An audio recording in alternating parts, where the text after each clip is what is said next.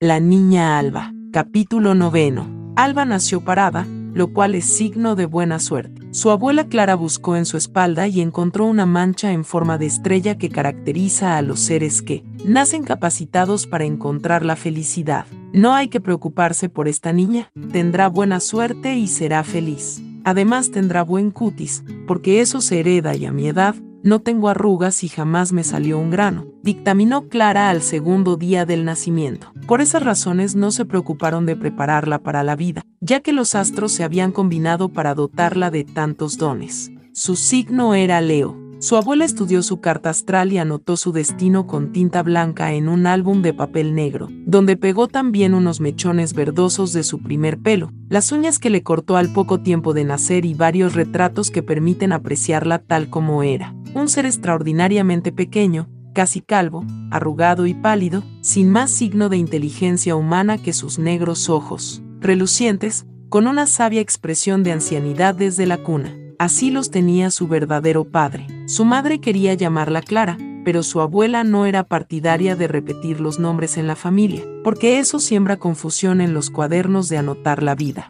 Buscaron un nombre en un diccionario de sinónimos y descubrieron el suyo, que es el último de una cadena de palabras luminosas que quieren decir lo mismo. Años después Alba se atormentaba pensando que cuando ella tuviera una hija, no habría otra palabra con el mismo significado que pudiera servirle de nombre, pero Blanca le dio la idea de usar lenguas extranjeras, lo que ofrece una amplia variedad. Alba estuvo a punto de nacer en un tren de trocha angosta, a las 3 de la tarde, en medio del desierto. Eso habría sido fatal para su carta astrológica. Afortunadamente, pudo sujetarse dentro de su madre varias horas más y alcanzó a nacer en la casa de sus abuelos, el día, la hora y en el lugar exactos que más convenían a su horóscopo. Su madre llegó a la gran casa de la esquina sin previo aviso, desgreñada, cubierta de polvo, ojerosa y doblada en dos por el dolor de las contracciones con que Alba pujaba por salir. Tocó la puerta con desesperación y cuando le abrieron, cruzó como una tromba,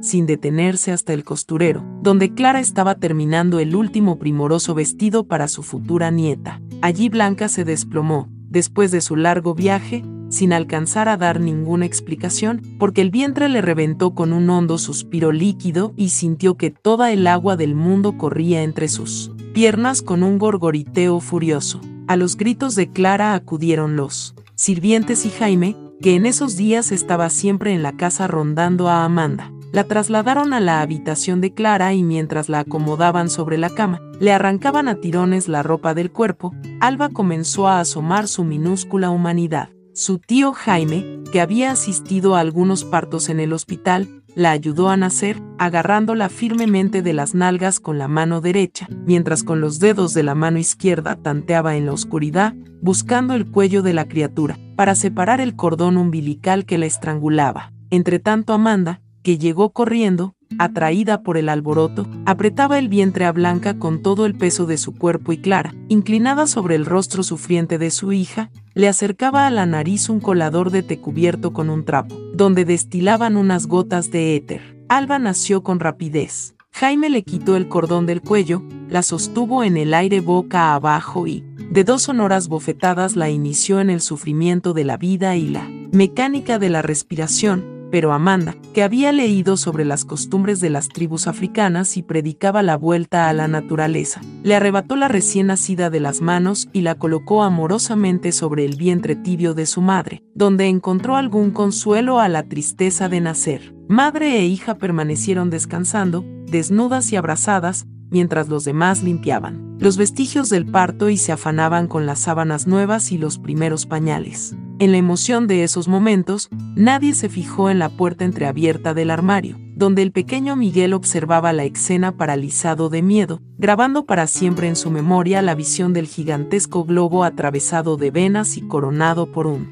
ombligo sobresaliente, de donde salió aquel ser amoratado, envuelto en una horrenda tripa azul. Inscribieron a Alba en el registro civil y en los libros de la parroquia, con el apellido francés de su padre, pero ella no llegó a usarlo, porque el de su madre era más fácil de deletrear. Su abuelo, Esteban Trueba, jamás estuvo de acuerdo con ese mal hábito, porque, tal como decía cada vez que le daban la oportunidad, se había tomado muchas molestias para que la niña tuviera un padre conocido y un apellido respetable y no tuviera que usar el de la madre, como si fuera hija de la vergüenza y del pecado. Tampoco permitió que se dudara de la legítima paternidad del conde y siguió, esperando, contra toda lógica, que tarde o temprano se notara la elegancia de modales y el fino encanto del francés en la silenciosa y desmañada nieta que deambulaba por su casa. Clara tampoco hizo mención del asunto hasta mucho tiempo después. En una ocasión en que vio a la niña jugando entre las destruidas estatuas del jardín y se dio cuenta de que no se parecía a nadie de la familia y mucho menos a Jean de Satin. ¿A quién habrá sacado esos ojos de viejo? preguntó la abuela. Los ojos son del padre, respondió Blanca distraídamente. Pedro III García, supongo, dijo Clara. Ajá, asintió Blanca. Fue la única vez que se habló del origen de Alba en el seno de la familia, porque tal como Clara anotó, el asunto carecía por completo de importancia, ya que de todos modos, Jean de Satin ya había desaparecido de sus vidas. No volvieron a saber de él y nadie se tomó la molestia de averiguar su paradero, ni siquiera para legalizar la situación de Blanca, que carecía de las libertades de una soltera y Tenía todas las limitaciones de una mujer casada, pero no tenía marido. Alba nunca vio un retrato del conde, porque su madre no. Dejó ningún rincón de la casa sin revisar, hasta destruirlos todos, incluso aquellos en que aparecía de su brazo el día de la boda. Había tomado la decisión de olvidar al hombre con quien se casó y hacer cuenta que nunca existió. No volvió a hablar de él y tampoco ofreció una explicación por su huida del domicilio conyugal. Clara, que había pasado nueve años muda, conocía las ventajas del silencio, de modo que no hizo preguntas a su hija y colaboró en la tarea de borrar a Jean de Satin de los recuerdos. A Alba le dijeron que su padre había sido un noble caballero, inteligente y distinguido, que tuvo la desgracia de morir de fiebre en el desierto del norte. Fue uno de los pocos infundios que tuvo que soportar en su infancia, porque en todo lo demás estuvo en estrecho contacto con las prosaicas verdades de la existencia. Su tío Jaime se encargó de destruir el mito de los niños que surgen de los repollos o son transportados desde París por las cigüeñas y su tío Nicolás el de los Reyes Magos, las hadas y los cucos. Alba tenía pesadillas en las que veía la muerte de su padre. Soñaba con un hombre joven, hermoso y enteramente vestido de blanco, con zapatos de charol del mismo color y un sombrero de pajilla, caminando por el desierto a pleno sol. En su sueño, el caminante acortaba el paso,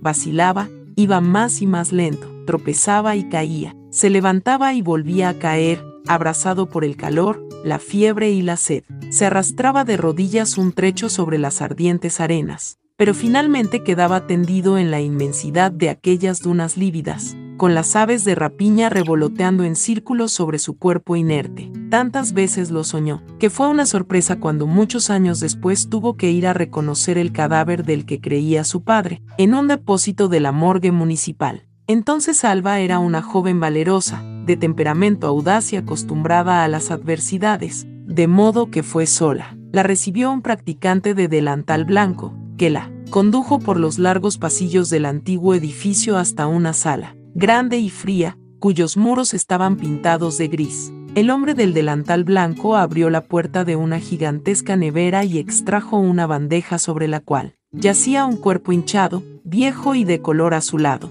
Alba lo miró con atención, sin encontrar ningún parecido con la imagen que había soñado tantas veces. Le pareció un tipo común y corriente, con aspecto de empleado de correos, se fijó en sus manos, no eran las de un noble caballero, fino e inteligente, sino las de un hombre que no tiene nada interesante que contar. Pero sus documentos eran una prueba irrefutable de que aquel cadáver azul y triste era Jean de Satinch que no murió, de fiebre en las dunas doradas de una pesadilla de infancia, sino simplemente de una apoplejía al cruzar la calle en su vejez. Pero todo eso ocurrió mucho después. En los tiempos en que Clara estaba viva, cuando Alba era todavía una niña, la gran casa de la esquina era un mundo cerrado, donde ella creció protegida hasta de sus propias pesadillas. Alba no había cumplido aún dos semanas de vida, cuando Amanda se fue de la gran casa de la esquina. Había recuperado sus fuerzas y no tuvo dificultad en adivinar el anhelo en el corazón de Jaime. Tomó a su hermanito de la mano y partió tal como había llegado,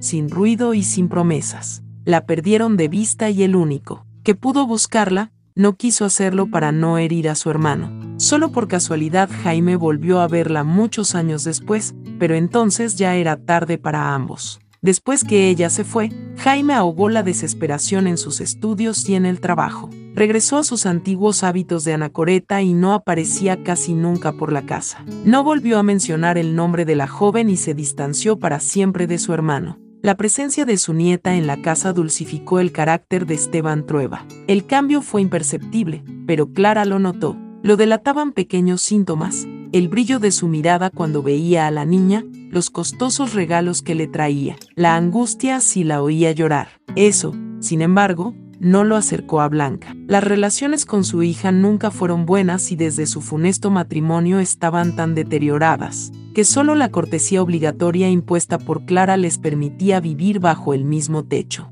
En esa época la casa de los Trueba tenía casi todos los cuartos ocupados y diariamente se ponía la mesa para la familia, los invitados y un puesto de sobra para quien pudiera llegar sin anunciarse. La puerta principal estaba abierta en permanencia, para que entraran y salieran los que vivían de allegados y las visitas. Mientras el senador Trueba procuraba enmendar los destinos de su país, su mujer navegaba hábilmente por las agitadas aguas de la vida social y por las otras, sorprendentes, de su camino espiritual. La edad y la práctica acentuaron la capacidad de Clara para adivinar lo oculto y mover las cosas a la distancia. Los estados de ánimo exaltados la conducían con facilidad a trances en los cuales podía desplazarse sentada, en su silla por toda la habitación, como si hubiera un motor oculto bajo el asiento del mueble. En esos días, un joven artista famélico, acogido en la casa por misericordia, pagó su hospedaje pintando el único retrato de Clara que existe.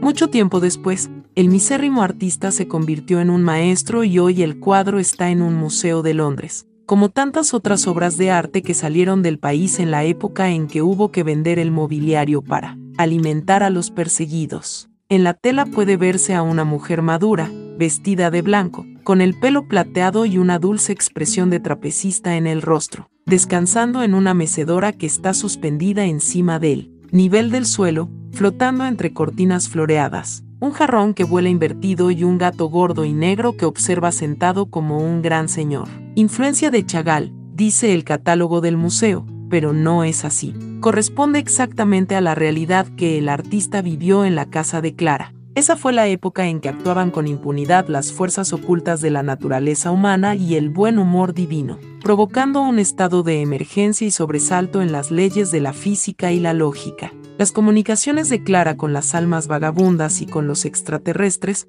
ocurrían mediante la telepatía, los sueños y un péndulo que ella usaba para tal fin, sosteniéndolo en el aire sobre un alfabeto que colocaba ordenadamente en la mesa. Los movimientos autónomos del péndulo señalaban las letras y formaban los mensajes en español y esperanto, demostrando así que son los únicos idiomas que interesan a los seres de otras dimensiones, y no el inglés, como decía Clara en sus cartas a los embajadores de las potencias angloparlantes, sin que ellos le contestaran jamás, así como tampoco lo hicieron los sucesivos ministros de educación a los cuales se dirigió para exponerles su teoría de que en vez de enseñar inglés y francés en las escuelas, lenguas de marineros, mercachifles y usureros, se obligara a los niños a estudiar esperanto. Alba pasó su infancia entre dietas vegetarianas, artes marciales niponas, danzas del Tíbet, respiración yoga, relajación y concentración con el profesor Hauser y muchas otras técnicas interesantes, sin contar los aportes que hicieron a su educación los dos tíos y las tres encantadoras señoritas Mora.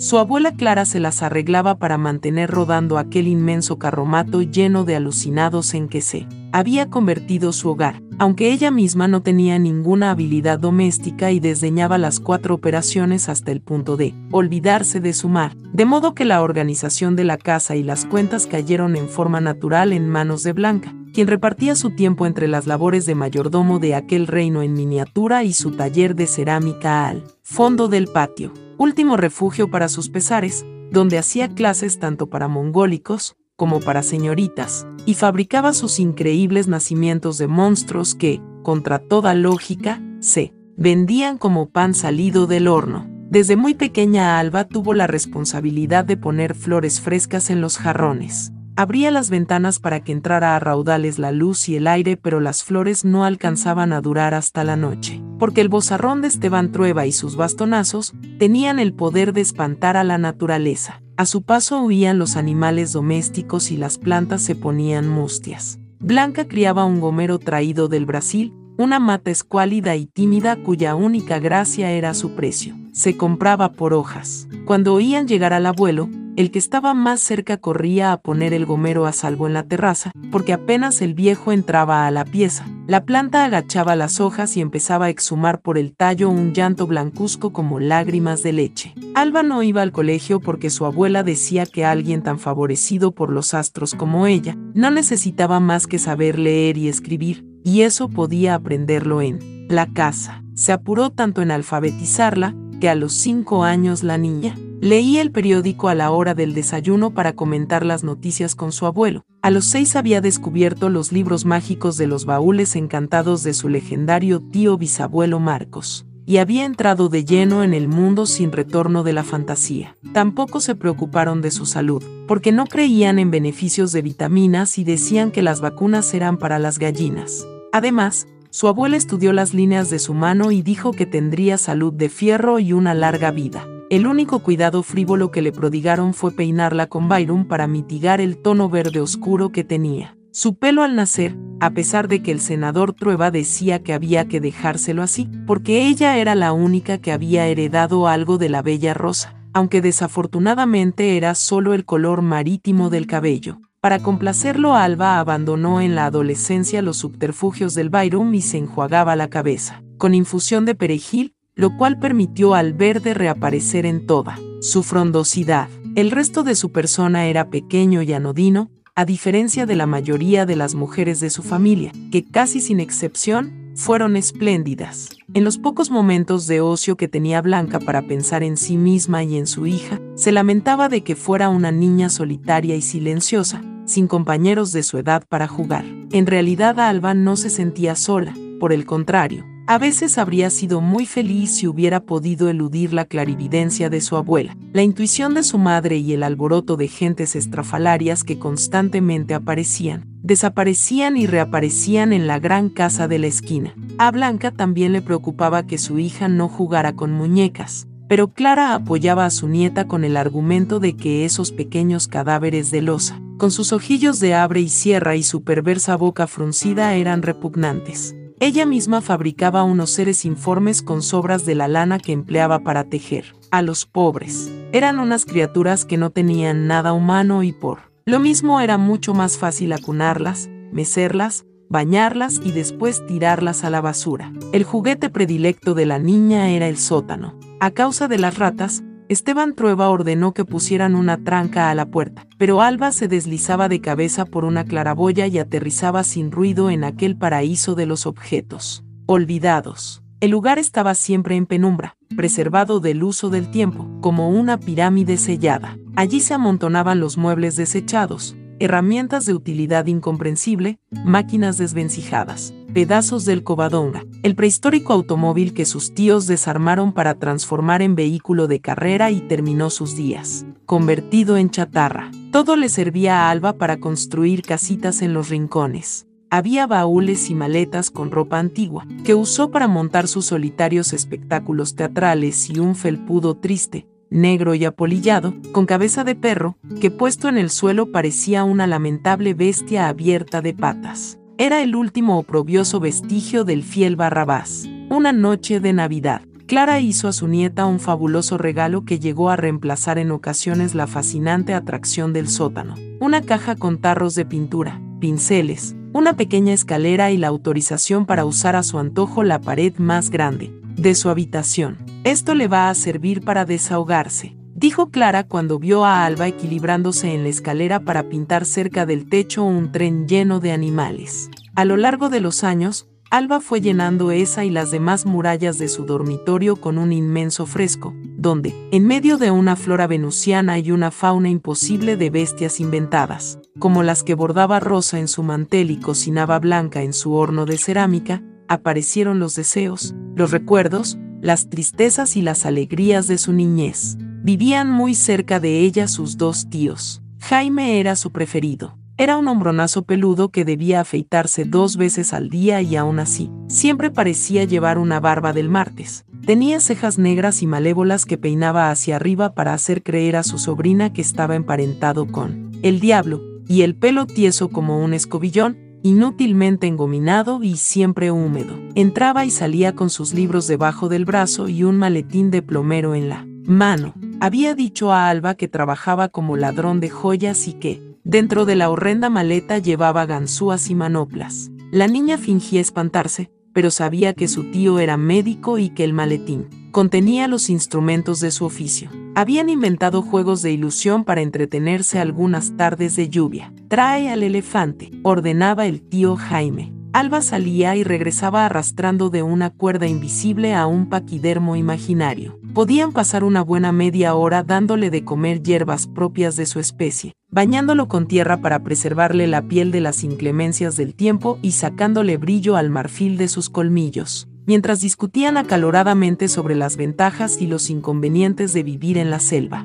Esta niña va a terminar loca de remate, decía el senador Trueba, cuando veía a la pequeña Alba sentada en la galería leyendo los tratados de medicina que le prestaba su tío Jaime. Era la única persona de toda la casa que tenía llave para entrar al túnel de libros de su tío y autorización, para tomarlos y leerlos. Blanca sostenía que había que dosificar la lectura, porque había cosas que no eran apropiadas para su edad, pero su tío Jaime opinaba que la gente no lee lo que no le interesa, y si le interesa es que ya tiene madurez para hacerlo. Tenía la misma teoría para el baño y la comida. Decía que si la niña no tenía ganas de bañarse, era porque no lo necesitaba y que había que darle de comer lo que quisiera a las horas que tuviera hambre, porque el organismo conoce mejor que nadie sus propias urgencias. En ese punto Blanca era inflexible y obligaba a su hija a cumplir estrictos horarios y normas de higiene. El resultado era que además de las comidas y los baños normales, Alba tragaba las golosinas que su tío le regalaba y se bañaba en la manguera cada vez que tenía calor, sin que ninguna de estas cosas alterara su saludable naturaleza. A Alba le habría gustado que su tío se casara con mamá,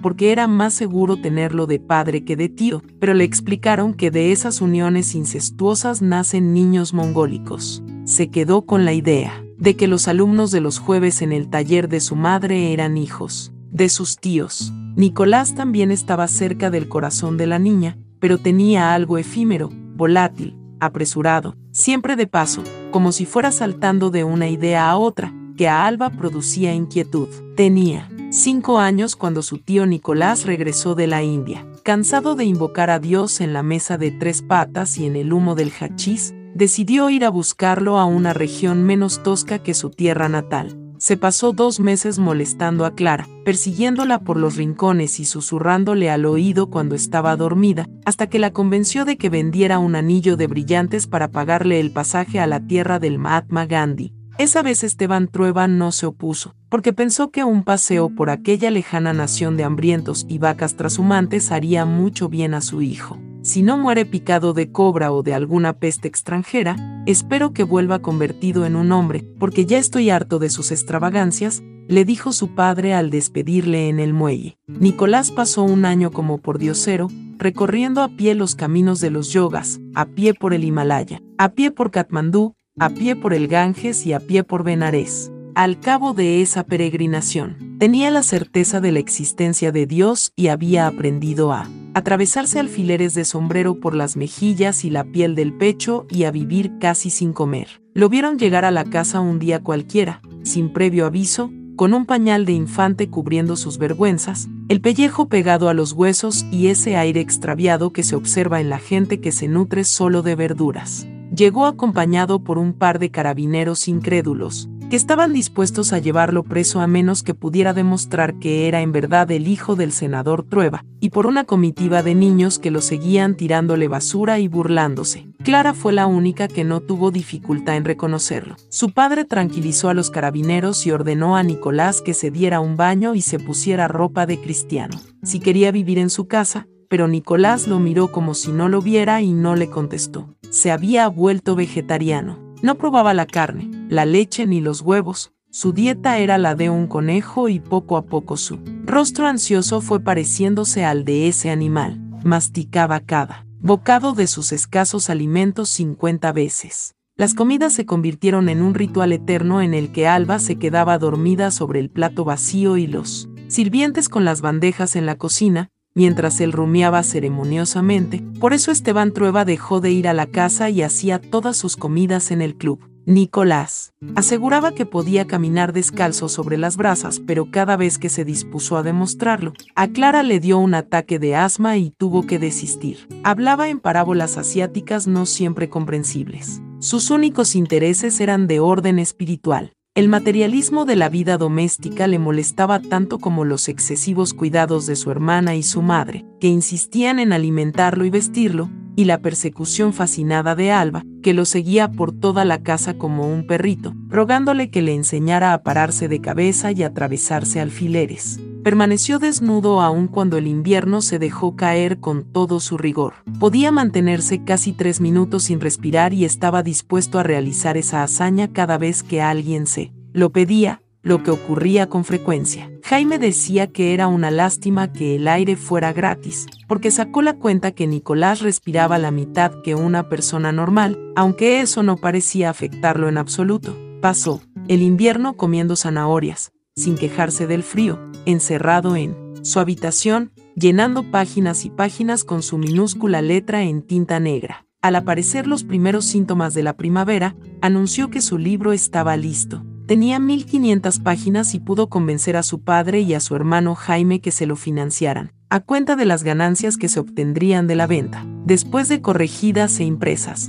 las mil y tantas cuartillas manuscritas se redujeron a 600 páginas de un voluminoso tratado sobre los 99 nombres de Dios y la forma de llegar al nirvana mediante ejercicios respiratorios. No tuvo el éxito esperado y los cajones con la edición terminaron sus días en el sótano, donde Alba los usaba como ladrillos para construir trincheras, hasta que muchos años después sirvieron para alimentar una hoguera infame. Tan pronto salió el libro de la imprenta, Nicolás lo sostuvo amorosamente en sus manos, recuperó su perdida sonrisa de llena, se puso ropa decente y anunció que había llegado el momento de entregar la verdad a sus coetáneos que permanecían en las tinieblas de la ignorancia. Esteban Trueba le recordó su prohibición de usar la casa como academia y le advirtió que no iba a tolerar que metiera ideas paganas en la cabeza de Alba y, mucho menos, que le enseñara trucos de fakir. Nicolás se fue a predicar al cafetín de la universidad, donde consiguió un impresionante número de adeptos para sus cursos de ejercicios espirituales y respiratorios.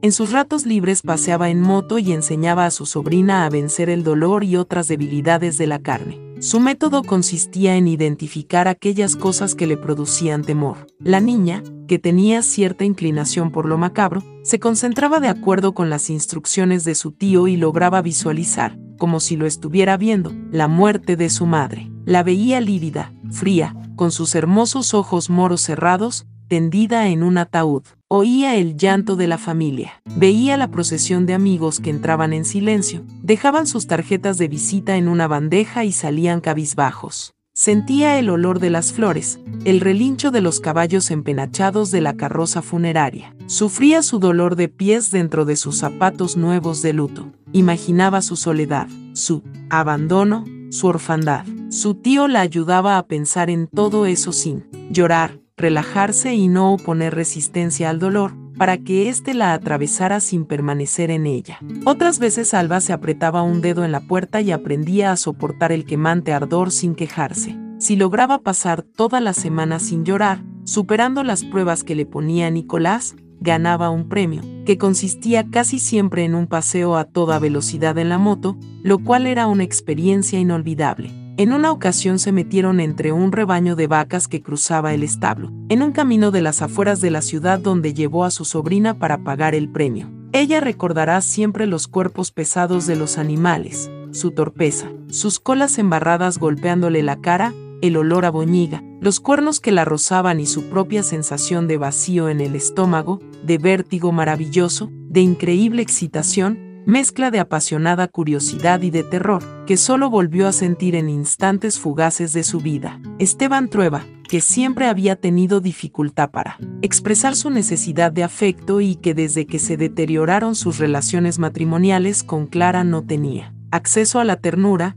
volcó en Alba sus mejores sentimientos. La niña le importaba más de lo que nunca le importaron sus propios hijos. Cada mañana ella iba en pijama a la pieza de su abuelo, entraba sin golpear y se introducía en su cama. Él fingía despertar sobresaltado, aunque en realidad la estaba esperando y gruñía que no le molestara, que se fuera a su habitación y lo dejara dormir. Alba le hacía cosquillas hasta que, aparentemente vencido, él autorizaba para que buscara el chocolate que escondía para ella. Alba conocía todos los escondites y su abuelo los usaba siempre en el mismo orden, pero para no defraudarlo se afanaba un buen rato buscando y daba gritos de júbilo al encontrarlo. Esteban nunca supo que su nieta odiaba el chocolate y que lo comía por amor a él. Con esos juegos matinales, el senador satisfacía su necesidad de contacto humano. El resto del día estaba ocupado en el Congreso, el club, el golf, los negocios y sus conciliábulos políticos. Dos veces al año iba a las Tres Marías con su nieta por dos o tres semanas. Ambos regresaban bronceados, más gordos y felices. Allí destilaban un aguardiente, casero que servía para beberlo, para encender la cocina, para desinfectar heridas y matar cucarachas y que ellos llamaban pomposamente vodka. Al final de su vida, cuando los 90 años lo habían convertido en un viejo árbol retorcido y frágil, Esteban Trueba recordaría esos momentos con su nieta como los mejores de su existencia. Y ella también guardó siempre en la memoria la complicidad de esos viajes al campo de la mano con su abuelo, los paseos al anca de su caballo, los atardeceres en la inmensidad de los potreros, las largas noches junto a la chimenea del salón contando cuentos de aparecidos y dibujando. Las relaciones del senador Trueba con el resto de su familia no hicieron más que empeorar con el tiempo. Una vez por semana, los sábados, se reunían a cenar alrededor de la gran mesa de encina que había estado siempre en la familia y que antes perteneció a los del Valle, es decir,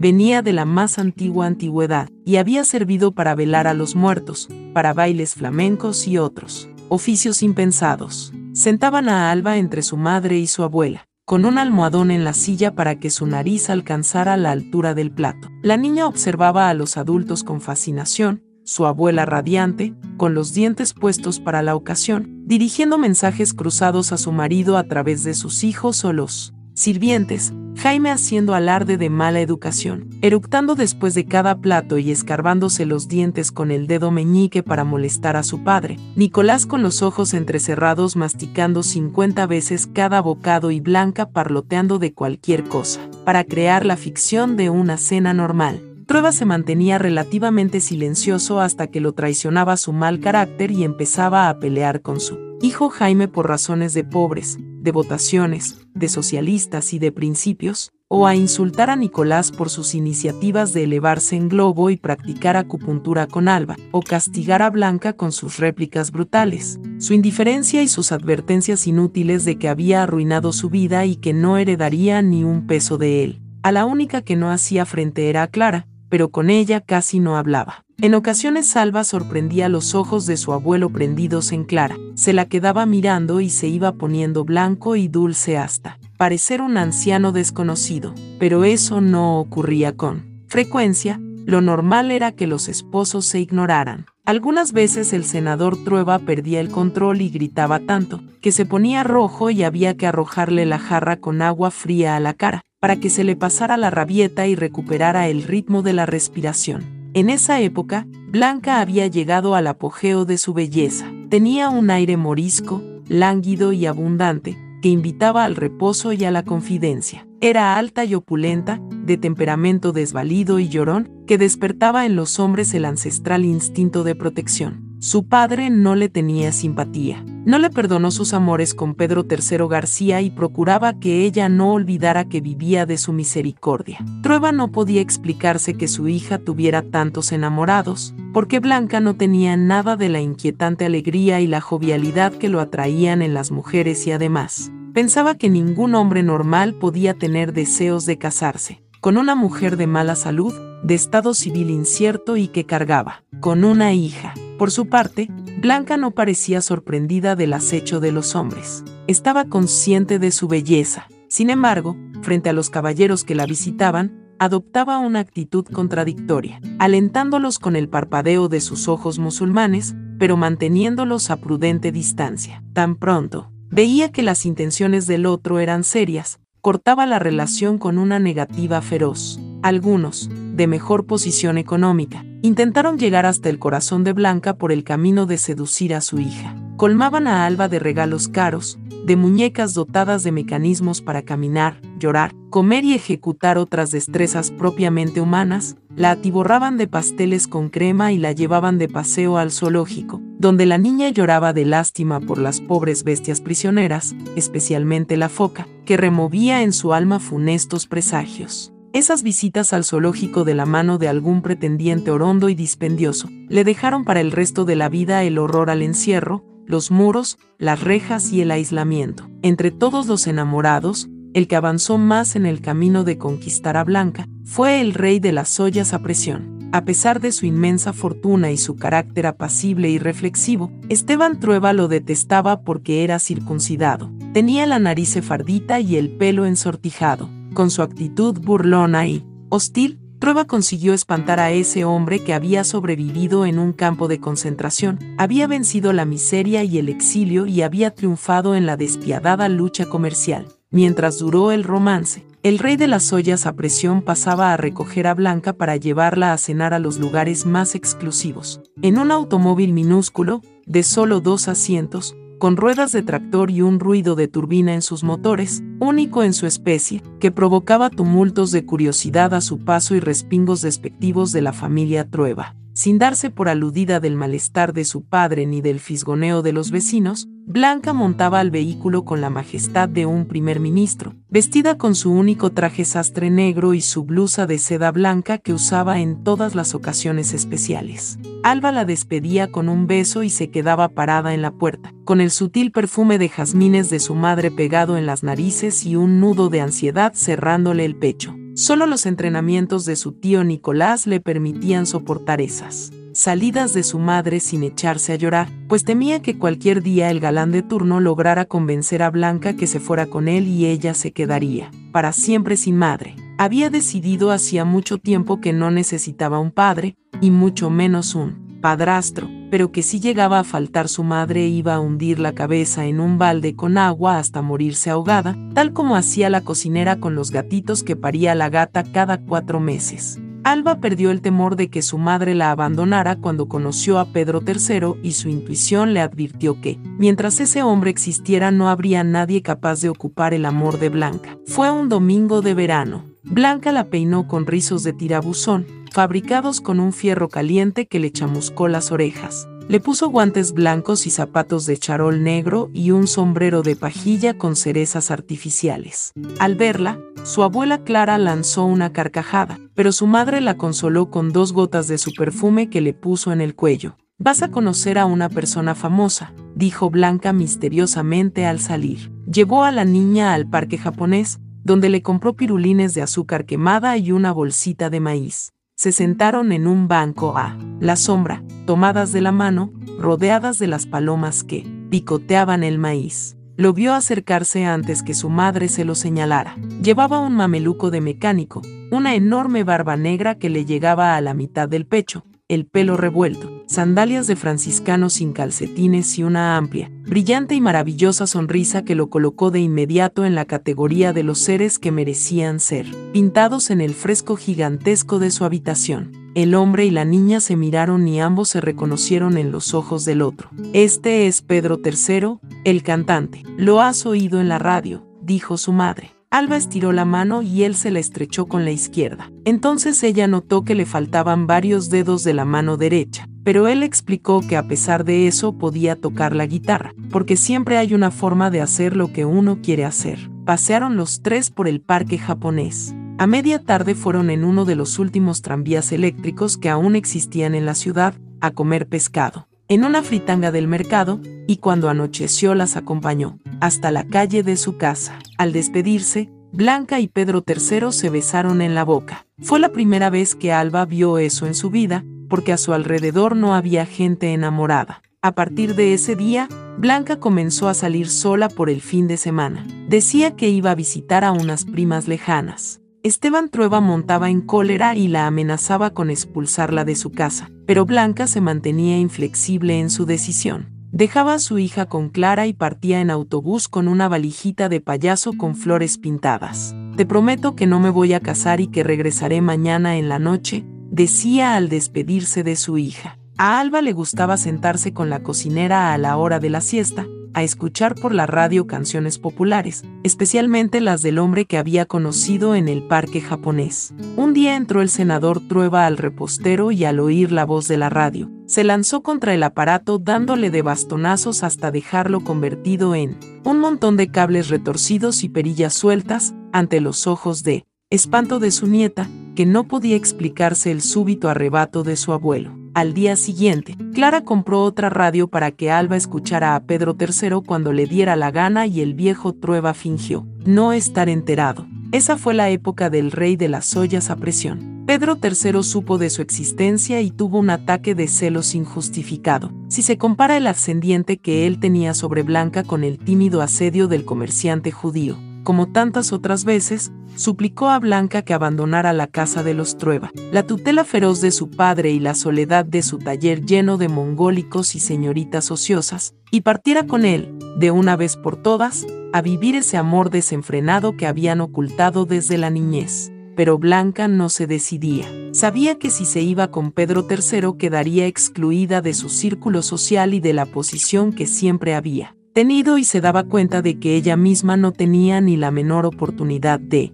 caer bien entre las amistades de Pedro III o de adaptarse a la modesta existencia en una población obrera. Años después, cuando Alba tuvo edad para analizar ese aspecto de la vida de su madre, llegó a la conclusión que no se fue con Pedro III simplemente, porque no le alcanzaba el amor, puesto que en la casa de los Trueba no tenía nada que él no pudiera darle. Blanca era una mujer muy pobre, que solo disponía de algo de dinero cuando Clara se lo daba o cuando vendía algún nacimiento. Ganaba un mísero sueldo que gastaba casi entero en cuentas de médicos, porque su capacidad para sufrir enfermedades imaginarias no había disminuido con el trabajo y la necesidad. Por el contrario, no hacía más que aumentar año a año. Procuraba no pedir nada a su padre, para no darle ocasión de humillarla. De vez en cuando, Clara y Jaime le compraban ropa o le daban algo para sus necesidades, pero lo normal era que no tuviera para un par de medias. Su pobreza contrastaba con los vestidos bordados y el calzado hecho a la medida con que el senador Trueba vestía.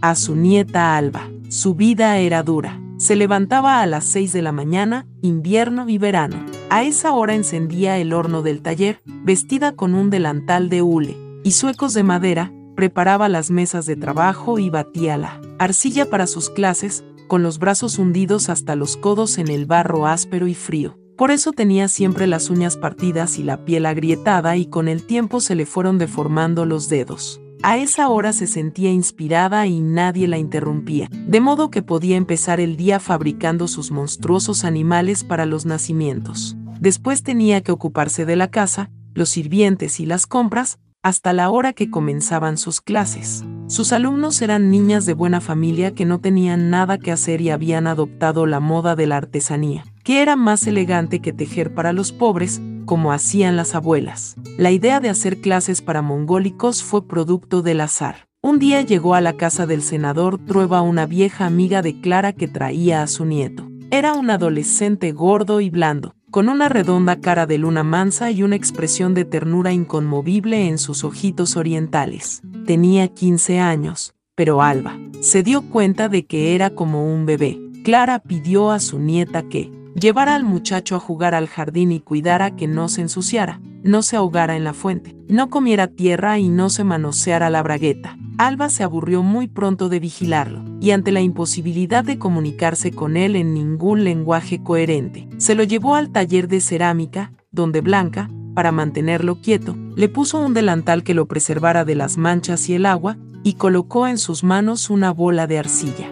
El muchacho estuvo más de tres horas entretenido, sin babear, sin orinarse y sin dar cabezazos contra las paredes, modelando unas toscas figuras de barro que después llevó a su abuela de regalo. La señora, que había llegado a olvidar que andaba con él, quedó encantada y así nació la idea de que la cerámica era buena para los mongólicos. Blanca terminó haciendo clases para un grupo de niños que iban al taller los jueves por la tarde. Llegaban en una camioneta, cuidados por dos monjas de tocas almidonadas, que se sentaban en la glorieta del jardín a tomar chocolate con Clara y a discutir las virtudes del punto de cruz y las jerarquías de los pecados, mientras Blanca y su hija enseñaban a los niños a hacer gusanos, pelotitas, perros despachurrados y vasos deformes. Al final del año las monjas organizaban una exposición y una verbena y aquellas espantosas obras de arte se vendían por caridad. Pronto Blanca y Alba se dieron cuenta que los niños trabajaban mucho mejor cuando se sentían queridos y que la única forma de comunicarse con ellos era el afecto.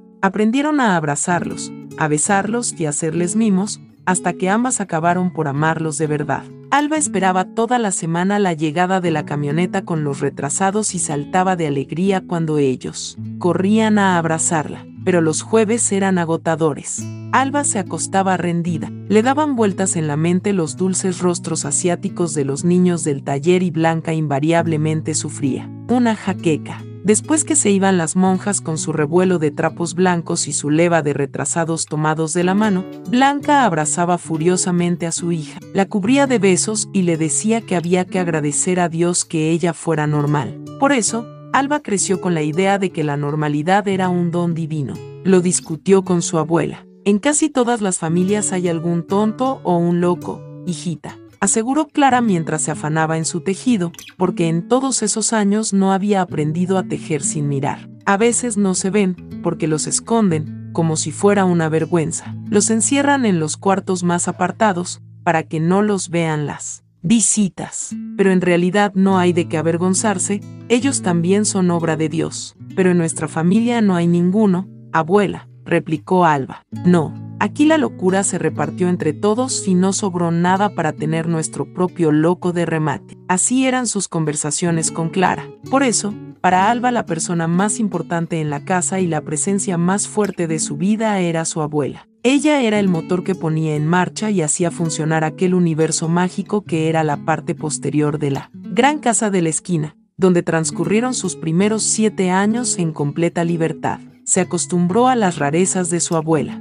no le sorprendía verla desplazarse en estado de trance por todo el salón, sentada en su poltrona con las piernas encogidas, arrastrada por una fuerza invisible. La seguía en todas sus peregrinaciones a los hospitales y casas de beneficencia donde trataba de seguir la pista, de su recua de necesitados y hasta aprendió a tejer con lana de cuatro hebras y palillos gruesos los chalecos que su tío Jaime regalaba después de ponérselos una vez, nada más que para ver las sonrisas sin dientes de su abuela cuando ella se ponía visca persiguiendo los puntos. A menudo Clara la usaba para llevarle mensajes a Esteban, por eso la apodaron Paloma Mensajera. La niña participaba en las sesiones de los viernes, donde la mesa de tres patas daba saltos a plena luz del día, sin que mediara ningún truco, energía conocida o palanca, y en las veladas literarias donde alternaba con los maestros consagrados y con un número variable de tímidos, artistas desconocidos que Clara amparaba. En esa época en la gran casa de la esquina comieron y bebieron muchos huéspedes se turnaron para vivir allí o al menos para asistir a las reuniones espirituales, las charlas culturales y las tertulias sociales, casi toda la gente importante del país, incluso el poeta, que años más tarde fue considerado el mejor del siglo y traducido a todos los idiomas conocidos de la tierra, en cuyas rodillas Salva se sentó muchas veces, sin sospechar que un día caminaría detrás de su féretro con un ramo de claveles ensangrentados en la mano, entre dos filas de ametralladoras. Clara era todavía joven, pero a su nieta le parecía muy vieja, porque no tenía dientes. Tampoco tenía arrugas y cuando estaba con la boca cerrada, creaba la ilusión de extrema juventud debido a la expresión inocente de su rostro. Se vestía con túnicas de lino crudo que parecían batas de loco y en invierno llevaba calcetines largos de lana y guantes sin dedos. Le hacían gracia los asuntos menos chistosos y, y en cambio, era incapaz de comprender una broma. Se reía a destiempo,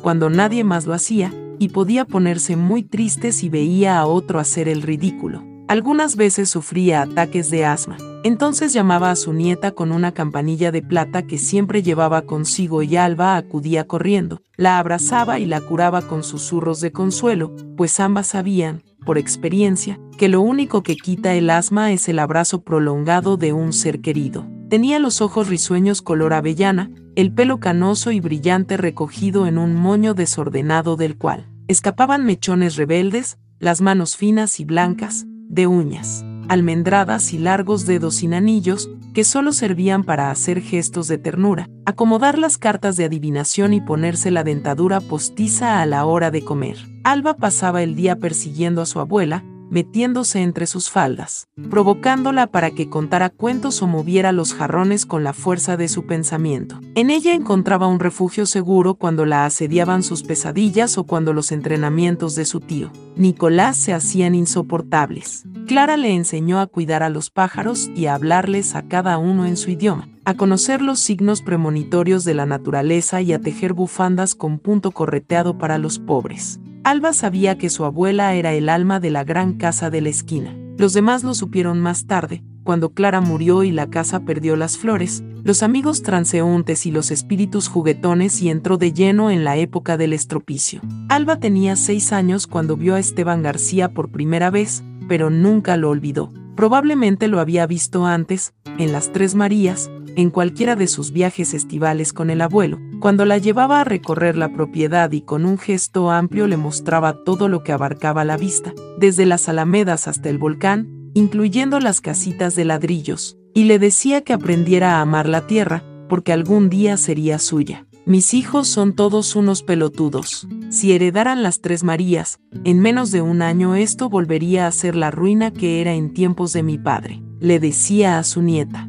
Todo esto es tuyo, abuelo, todo, desde la carretera panamericana hasta la punta de esos cerros. ¿Los ves? ¿Por qué, abuelo? ¿Cómo que por qué? Porque soy el dueño. Claro, sí, pero ¿por qué eres el dueño? Porque era de mi familia. ¿Por qué? Porque se la compraron a los indios. Y los inquilinos, los que también han vivido aquí siempre, ¿por qué no son ellos los dueños? Tu tío Jaime está metiéndote ideas bolcheviques en la cabeza bramaba el senador Trueba congestionado de furia. ¿Sabes lo que pasaría si aquí no hubiera un patrón? No, que todo se iba al carajo. No habría nadie que diera las órdenes, que vendiera las cosechas, que se responsabilizara por las cosas, ¿entiendes? Nadie que cuidara de la gente, tampoco. Si alguien se enfermara, por ejemplo, o se muriera y dejara una viuda y muchos hijos, morirían de hambre. Cada uno tendría un pedacito miserable de terreno y no le alcanzaría ni para comer en su casa. Se necesita alguien que piense por ellos,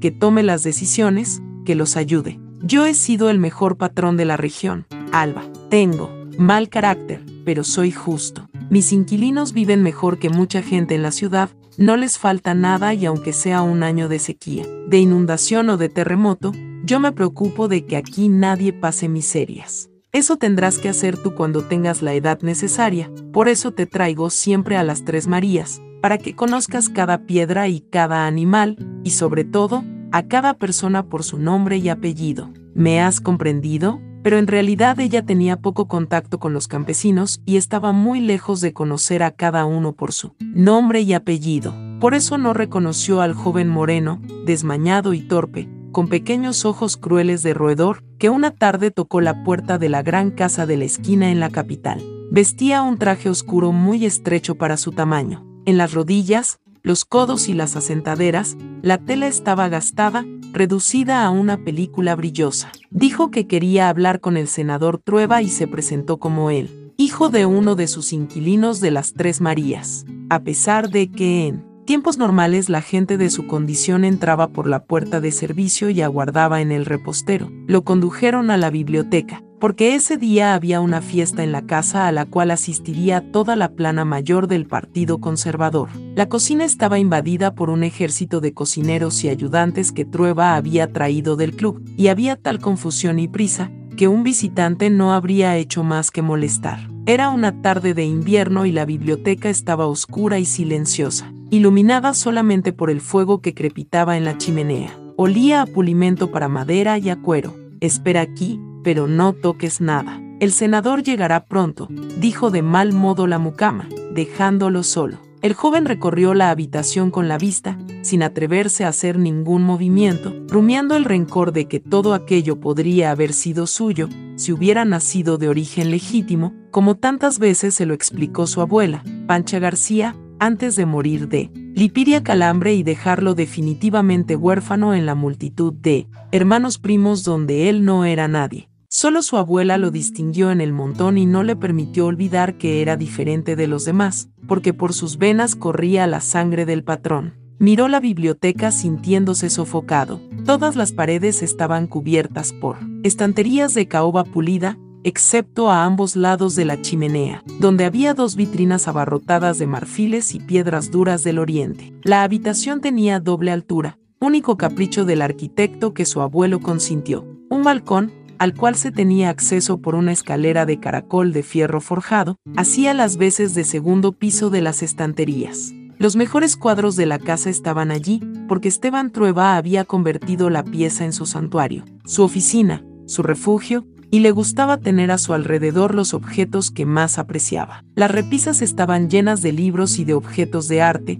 desde el suelo hasta el techo. Había un pesado escritorio de estilo español, grandes butacas de cuero negro dando la espalda a la ventana, cuatro alfombras persas cubriendo el parquet de encina y varias lámparas de lectura con pantalla de pergamino, distribuidas estratégicamente, de modo que donde uno se sentara, había buena luz para leer. En ese lugar prefería él, senador, celebrar sus conciliábulos, tejer sus intrigas, forjar sus negocios, y en las horas más solitarias, encerrarse a desahogar la rabia, el deseo frustrado o la tristeza. Pero nada de eso podía saberlo el campesino que estaba de pie sobre la alfombra, sin saber dónde poner las manos, sudando de timidez. Aquella biblioteca señorial, pesada y apabullante, correspondía exactamente a la imagen que tenía del patrón se estremeció de odio y de temor. Nunca había estado en un lugar así, y hasta ese momento pensaba que lo más lujoso que podía existir en todo el universo era el cine de San Lucas, donde una vez la maestra de la escuela llevó a todo el curso a ver una película de Tarzán. Le había costado mucho tomar su decisión y convencer a su familia y hacer el largo viaje hasta la capital, solo y sin dinero,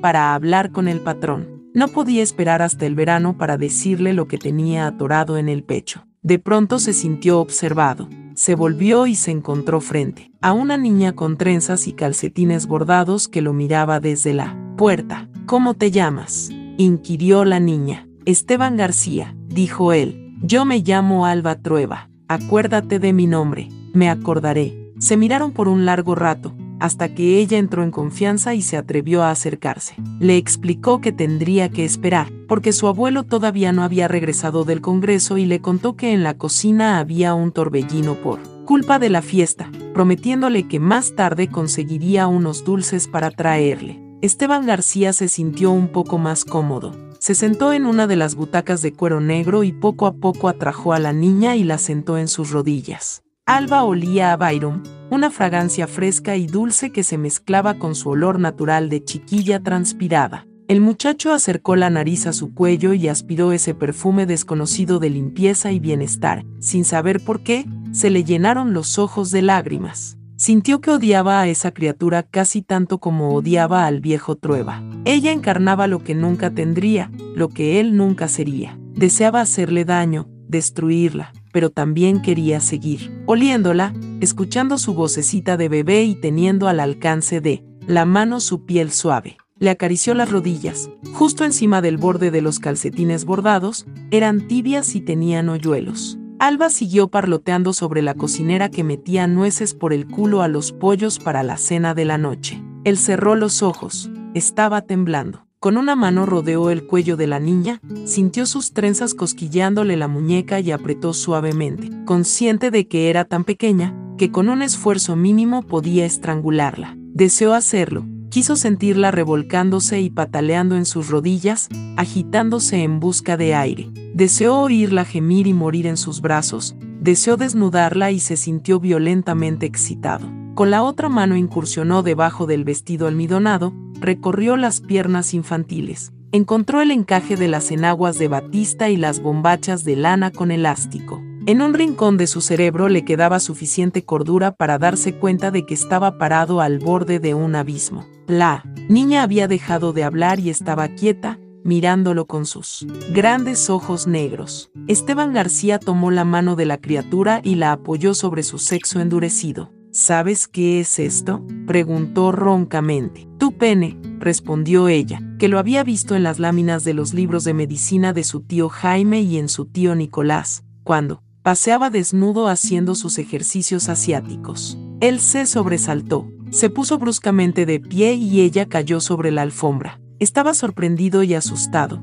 le temblaban las manos, sentía las rodillas de lana y las orejas calientes. En ese momento oyó los pasos del senador Trueba en el pasillo y un instante después, antes que alcanzara a recuperar la respiración, el viejo entró en la biblioteca. ¿Por qué está tan oscuro esto? Rugió con su vozarrón de terremoto. Trueba encendió las luces y no reconoció al joven que lo miraba con los ojos desorbitados. Le tendió los brazos a su nieta y ella se refugió en ellos por un breve instante, como un perro apaleado, pero enseguida se desprendió y salió cerrando la puerta. ¿Quién eres tú, hombre? espetó a quien era también su nieto. Esteban García. ¿No se acuerda de mí, patrón? logró balbucear el otro. Entonces Trueba reconoció al niño taimado que había delatado a Pedro tercero años atrás y había recogido del suelo los dedos, amputados comprendió que no le sería fácil despedirlo sin escucharlo, a pesar de que tenía por norma que los asuntos de sus inquilinos debía resolverlos el administrador en las Tres Marías. ¿Qué es lo que quieres? le preguntó. Esteban García vaciló. No podía encontrar las palabras que había preparado tan minuciosamente durante meses, antes de atreverse a tocar la puerta de la casa del patrón. Habla rápido, no tengo mucho tiempo, dijo Trueba. Tartamudeando, García consiguió plantear su petición. Había logrado terminar el liceo en San Lucas y quería una recomendación para la escuela de carabineros y una beca del Estado para pagar sus estudios. ¿Por qué no te quedas en el campo, como tu padre y tu abuelo? le preguntó el patrón. Disculpe, señor, pero quiero ser carabinero, rogó Esteban García. Trueba recordó que aún le debía la recompensa por delatar a Pedro III García y decidió que esa era una Buena ocasión de saldar la deuda y, de paso, tener un servidor en la policía. Nunca se sabe, de repente puedo necesitarlo, pensó. Se sentó en su pesado escritorio, tomó una hoja de papel con membrete del Senado, redactó la recomendación en los términos habituales y se la pasó al joven que aguardaba de pie. Toma, hijo, me alegro que hayas elegido esa profesión. Si lo que quieres es andar armado, entre ser delincuente o ser policía, es mejor ser policía, porque tienes impunidad. Voy a llamar por teléfono al comandante Hurtado, es amigo mío, para que te den la beca. Si necesitas algo, avísame. Muchas gracias, patrón. No me lo agradezcas. Hijo, me gusta ayudar a mi gente. Lo despidió con una palmadita amistosa en el hombro. ¿Por qué te pusieron Esteban? Le preguntó en la puerta. ¿Por usted, señor? respondió el otro enrojeciendo. Trueba no le dio un segundo pensamiento al asunto. A menudo, los inquilinos usaban los nombres de sus patrones para bautizar a los hijos, como señal de respeto. Clara murió el mismo día que Alba cumplió siete años. El primer anuncio de su muerte fue perceptible solo para ella. Entonces comenzó a hacer secretas disposiciones para partir. Con gran discreción distribuyó su ropa entre los sirvientes y la leva de protegidos que siempre tenía, dejándose lo indispensable. Ordenó sus papeles, rescatando de los rincones perdidos sus cuadernos de anotar la vida. Los ató con cintas de colores, separándolos por acontecimientos y no por orden cronológico porque lo único que se había olvidado de poner en ellos eran las fechas y en la prisa de su última hora decidió que no podía perder tiempo averiguándolas. Al buscar los cuadernos fueron apareciendo las joyas en cajas de zapatos, en bolsas de medias y en el fondo de los armarios donde las había puesto desde la época en que su marido se las regaló pensando que con eso podía alcanzar su amor. Las colocó en una vieja calceta de lana, las cerró con un alfiler imperdible y se las entregó a Blanca. Guarde esto, hijita. Algún día pueden servirle para algo más que disfrazarse, dijo. Blanca lo comentó con Jaime y este comenzó a vigilarla. Notó que su madre hacía una vida aparentemente normal, pero que casi no comía. Se alimentaba de leche y unas cucharadas de miel. Tampoco dormía mucho, pasaba la noche escribiendo o vagando por la casa.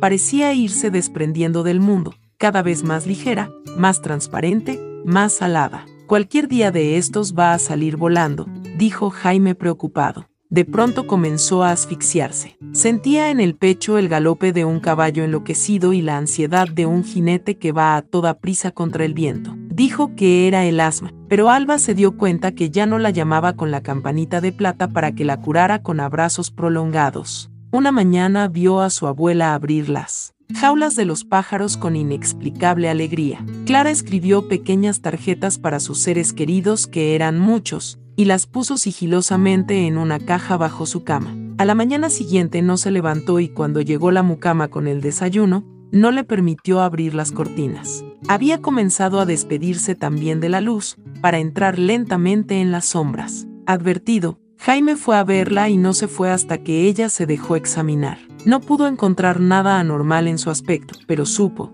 sin lugar a dudas, que iba a morir. Salió de la habitación con una amplia e hipócrita sonrisa y una vez fuera de la vista de su madre, tuvo que apoyarse en la pared porque le flaqueaban las piernas. No se lo dijo a nadie en la casa. Llamó a un especialista que había sido su profesor en la Facultad de Medicina y ese mismo día este se presentó, en el hogar de los Trueba. Después de ver a Clara confirmó el diagnóstico de Jaime. Reunieron a la familia en el salón y sin muchos preámbulos les notificaron que no viviría más de dos o tres semanas y que lo único que se podía hacer era acompañarla, para que muriera contenta. Creo que ha decidido morirse, y la ciencia no tiene remedio alguno contra ese mal, dijo Jaime. Esteban Trueba agarró a su hijo por el cuello y estuvo a punto de estrangularlo. Sacó a empujones al especialista y luego rompió a bastonazos las lámparas y las porcelanas del salón. Finalmente cayó de rodillas al suelo gimiendo como una criatura. Alba entró en ese momento y vio a su abuelo colocado a su altura. Se acercó, lo quedó mirando sorprendida y cuando vio sus lágrimas, lo abrazó. Por el llanto del viejo la niña se enteró de la noticia. La única persona en la casa que no perdió la calma fue ella, debido a sus entrenamientos para soportar el dolor y al hecho de que su abuela le había explicado a menudo las circunstancias y los afanes de la muerte. Igual que en el momento de venir al mundo, al morir tenemos miedo de lo desconocido, pero el miedo es algo interior que no tiene nada que ver con la realidad. Morir es como nacer, solo un cambio, había dicho Clara. Agregó que si ella podía comunicarse sin dificultad con las almas del más allá, estaba totalmente segura de que después podría hacerlo con las almas del más acá, de modo que en vez de lloriquear cuando ese momento llegara quería que estuviera tranquila, porque en su caso la muerte no sería una separación, sino una forma de estar más unidas. Alba lo comprendió perfectamente. Poco después Clara pareció entrar en un dulce sueño y solo el visible esfuerzo por introducir aire en sus pulmones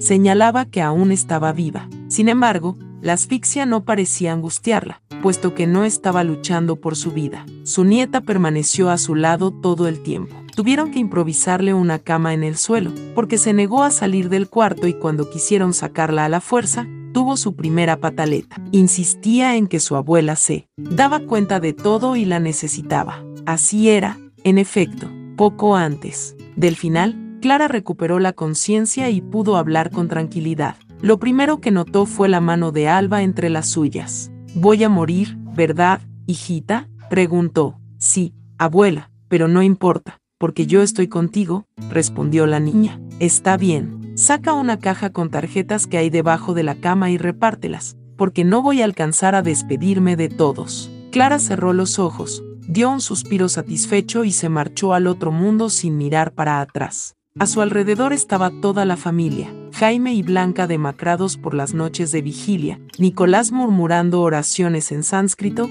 Esteban con la boca y los puños apretados, infinitamente furioso y desolado, y la pequeña Alba, que era la única que se mantenía serena. También estaban los sirvientes, las hermanas Mora, un par de artistas paupérrimos que habían sobrevivido en la casa los últimos meses y un sacerdote que llegó llamado por la cocinera, pero no tuvo nada que hacer, porque Trueba no permitió que molestara a la moribunda con confesiones de última hora ni aspersiones de agua bendita. Jaime se inclinó sobre el cuerpo buscando algún imperceptible latido en su corazón, pero no lo encontró. Mamá ya se fue, dijo en un sollozo.